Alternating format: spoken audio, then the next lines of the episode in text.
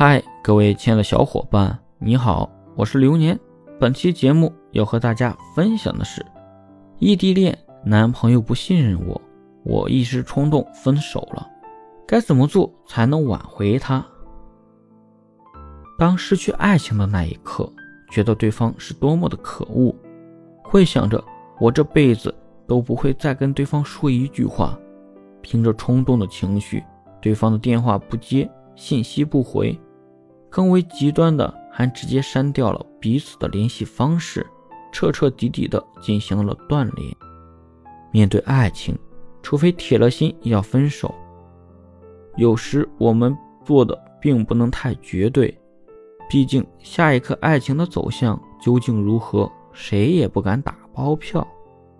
很多时候明明相爱，却因为面子不肯主动给对方台阶下。一直撑着、绷着、吊着、等着，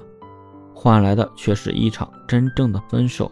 挽回爱情的时候，我们不要做的那么极端，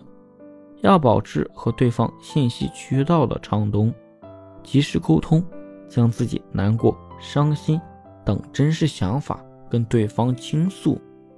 令彼此都能够了解内心所想，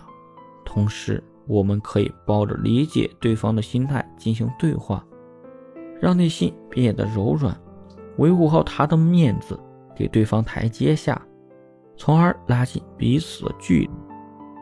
挽回爱情要对症下药，及时沟通，可以让我们找到症结所在，保持自省，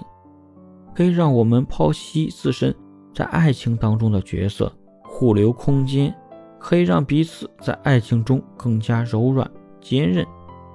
希望每一位正在挽回爱情的勇士，最终都能有情人终成眷属。